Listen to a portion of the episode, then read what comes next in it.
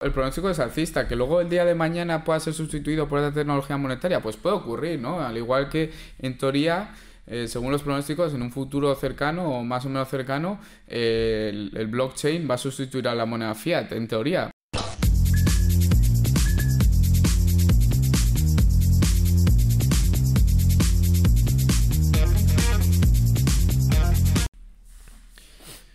Bueno, Pablo, ¿qué tal? Muy bien, tío. Oye, nuevo tema, nuevo, nuevo podcast y esta vez vamos a hablar si las criptomonedas tienen un valor real. ¿Qué opinas? Sí, ¿eh? menudo debate. Siempre Sí, la sí, gente sí. de por qué invertir en Bitcoin o invertir en criptomonedas, eso es una burbuja, eso hay gente que defendemos o defiende que no, que no lo es.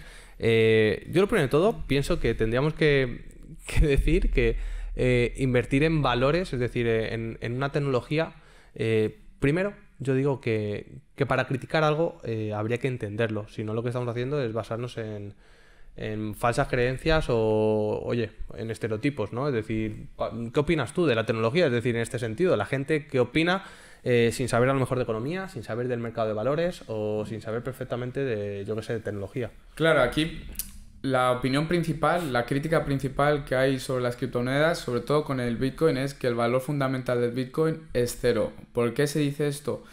Por un aspecto muy sencillo, ¿no? Porque como tecnología eh, será reemplazada en teoría por otra tecnología monetaria en el futuro. Entonces en- pasaría a ser inservible, según este argumento, ¿vale? El cual se puede estar más o menos de acuerdo. Pero Claro, pero fíjate, la gente que lo critica realmente no está criticando es que el Bitcoin el día de mañana pasará de moda como tecnología. La gente no te dice el blockchain pasará de moda. O sea, Mm. fíjate, la- eso ya sería una reflexión que diría, oye, da Bueno, gusto sí, escuchar al que lo esté sí, criticando así. sí. Pero vamos a ver, eh, eh, yo considero que al final el Bitcoin cierto es que puede valer mucho o nada. Mm. Pues valdrá dependiendo, o sea, un billete de, de 100 euros puede valer 100 euros puede ser un trozo de papel, dependerá de la liquidez que haya en el banco. O ¿Me del valor que la gente le dé a ese Exacto, papel. ahí está. Las cosas dependen del valor que le damos o del dinero que lo respalda. Mm. ¿Me explico? O del valor en oro. ¿Me explico? Que lo respalda. Entonces, claro, el Bitcoin puede valer cero, pero estamos hablando de tecnología. Mm. Si tú le dices este mismo eh, debate, o le sacas el mismo debate, o le, o le dices lo mismo a alguien que tiene una startup, cogemos a Elon Musk y le decimos, oye, ¿cuánto vale tu empresa? Porque tu empresa está valorada en muchos millones de dólares, pero realmente eh, podría valer también cero. Entonces, por regla, Mm. todo por podría valer cero. Claro, por regla de tres, la gente que me dice, no, es que el blockchain o el Bitcoin o el Ethereum eh, o cualquier Mm. eh, te- criptomoneda vale cero, porque no tiene su uso en el mercado o porque el uso que se le da todavía no tiene el valor que se le está dando. Aquí hay que tener una cosa en cuenta, ¿vale? Em, el valor que se le da a las cosas es el valor que los seres humanos le dan a esas cosas. Nosotros damos valor al dinero porque eh, ha sido así a, a lo largo de muchos años ya. Pero ¿qué tenemos con las criptomonedas? Y vamos a centrarnos ahora en este caso con, con el Bitcoin, ¿no? ¿Qué, qué ocurre? Nosotros tenemos una moneda que, bueno, una moneda respaldada por un sistema que es el blockchain, que hay 21 millones en circulación, ¿vale? Esto es muy importante tenerlo en cuenta, sobre todo para aquellos la- la que no, que no la entienden escasez. sobre, sobre La economía. escasez ¿vale? y que es limitado. Sí, que es limitada y la escasez. ¿Qué pasa con el oro? Pasa lo mismo, es escaso, es limitado y tiene valor para las personas. Que luego podría haber sido en lugar de oro otra cosa, podría haber sido otra cosa, pero en este caso se, se, se ha centrado en el oro porque históricamente eso ha tenido valor. Entonces, ¿qué pasa con las monedas hoy en día? Con el euro, el dólar.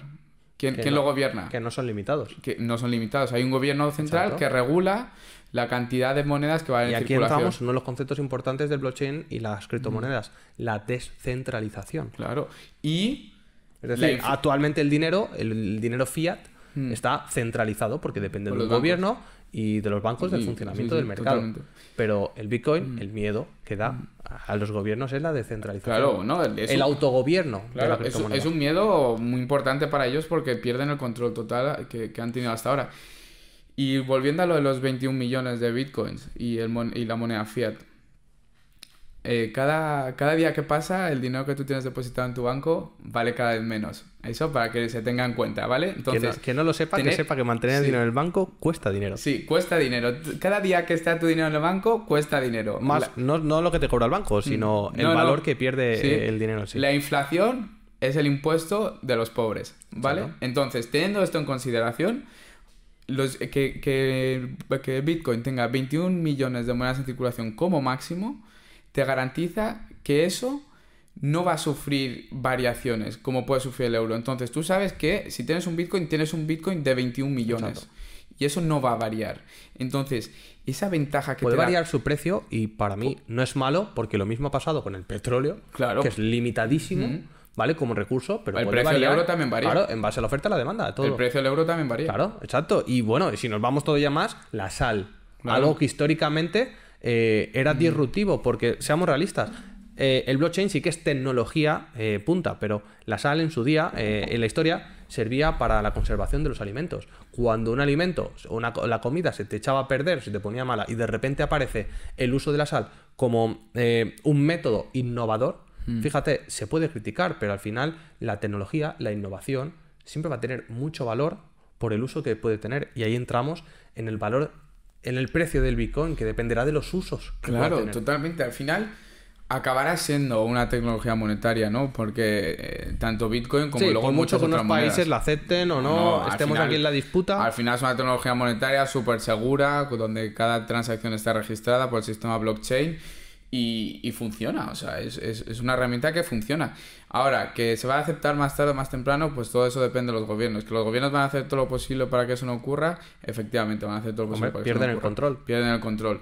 Que igual encuentran una forma de hacerlo, pues igual sí. Pero eh, hay que entender para, para los inversores que puedan invertir en criptomonedas que, por ejemplo, el Bitcoin, por lo comentaba anteriormente, por la escasez de- del mismo, es un activo muy interesante porque es un activo que te proporciona mucha liquidez y te permite que, que ese dinero no esté parado en el banco y eh, tiene un pronóstico alcista. Claro. Entonces, es una herramienta muy interesante Es de tecnología, es tecnología. La tecnología, yo siempre lo que digo, eh, sigue avanzando. Es Mm. decir, el blockchain eh, es todavía, todavía no se conocen los verdaderos usos que va a tener. Se dice que en el futuro el mayor uso que tendrá será en el mundo de la empresa, las comunicaciones entre empresas, la conectividad que va Mm. a tener la el sector en general. Es decir, que tú, por ejemplo, puedas hacer smart contracts y sin que ninguna persona dé una orden, por ejemplo, que yo diga o deje configurado que si llueve eh, automáticamente el día que la temperatura baje o llueva un coche autónomo que no conduce nadie venga a recogerme, que esa orden automáticamente esté preestablecida y a base de blockchain, del smart contract, se,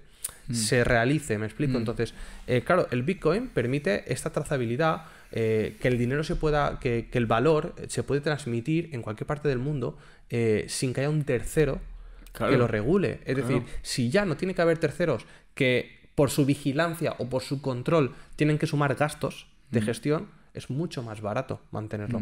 Y luego, por supuesto, el uso y la liquidez que va a tener en el momento que estamos hablando de una tecnología que en el momento que se acepte, que ya hay países que lo están utilizando como eh, recurso o como eh, salvamento del- de, de- de su economía, porque seamos realistas, países con una economía eh, muy perjudicada que están diciendo vamos a salvar nuestra economía invirtiendo en Bitcoin. Por eso que dicen adoptamos el Bitcoin como moneda y además incentivamos, damos incluso, ayudamos a crear cuentas carteras a nuestros ciudadanos.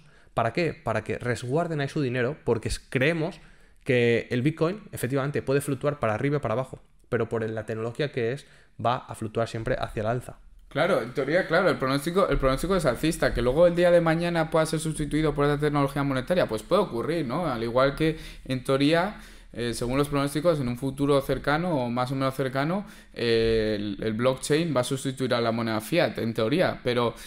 em, Y si no, eh, ¿por, qué los, por qué los bancos centrales están empezando a sacar eh, las monedas digitales? El oro digital, bueno, el España, digital. España ha dicho que va a sacar su criptomoneda digital. Sí, bueno. Eh, el gobierno español, que, que creo que tiene un futuro muy poco esperanzador. Pero bueno, eso ya es, ya es otro No, tema. no- no me fiaría yo mucho. Un- una moneda digital socialista no creo que funcione mucho, pero bueno. Claro que no.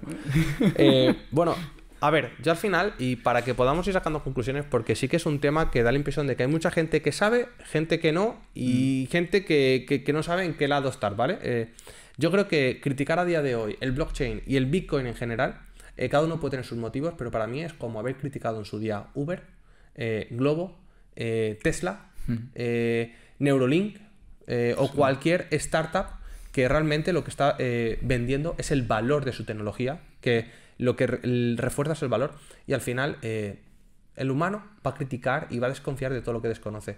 Y ahí está, la gente que en su día invirtió en acciones de Apple, la gente que invirtió, pues eso, en cualquiera de estas startups, de estas tecnologías que proponían cambios y revoluciones, Mm. pues al final lo que es disruptivo mm, no gusta. Entonces el Bitcoin, ¿qué pasa? Que tiene una barrera de entrada muy fuerte, que te pide saber de mercado de valores, saber de tecnología y saber de economía. Mm. ¿Qué pasa? Que el que ya sabe que el tren se le ha pasado, solo puede rajar de él. Claro, no, totalmente. Que, que a ver, que en teoría los pronósticos son, son alcistas para largo plazo, sí, efectivamente, porque aún mucha gente tiene que adoptar esa, esa mentalidad, ¿no? Los early adopters creo que aún siguen ahí, que cada vez son, hemos pasado a una fase un poco más madura, pero seguimos una fase muy inicial dentro del blockchain, ¿no? Y, y- y del Bitcoin. Entonces yo creo que a medida que más gente lo vaya adquiriendo o se vaya familiarizando con ello, más valor va a ir adquiriendo. Entonces por eso es un activo tan interesante para, Entonces, Juan- para muchas personas y muchas empresas, Entonces, como ha sido Tesla en su día. ¿Dirías que, que las criptomonedas tienen valor real? 100%. Totalmente. Al final, eh, el valor, el valor es volviendo al principio, el valor lo dan las personas. Y si es una tecnología tan sofisticada, tan moderna y que aporta tantas funcionalidades como es el blockchain, eh, Yo creo que estamos, eh, además, a nivel general, cuando lo extrapolamos a otro tipo de, de debates, eh, hoy en día una persona antiguamente era va- valía por el tiempo que trabajaba. Hoy en día es por lo intangible, Totalmente. por el valor que aporta o por el conocimiento que tiene. Es decir, muchas veces eh, hay empresas que fichan directivos o fichan trabajadores eh, por el conocimiento que tienen, aunque no lo vayan a utilizar en estos momentos concretos, pero prefieres tener en tus filas, en tu equipo, eh, el mayor valor posible. Entonces, el blockchain, la tecnología, una criptomoneda que se basa en una tecnología muy puntera y con muchos usos todavía que se desconocen. Me explico, porque va a ser el 2 más 2 y el 2 más 2, que son las matemáticas, se ha utilizado en todo en el mundo, es decir, la informática se basa en matemáticas. Entonces, algo que va a ser así, eh, al final eh, es algo que tiene valor. Yo creo que sí. sí. Lo que pasa es que se desconoce cuál es su valor real, porque siempre se va a desconocer cuál es el valor real de una tecnología.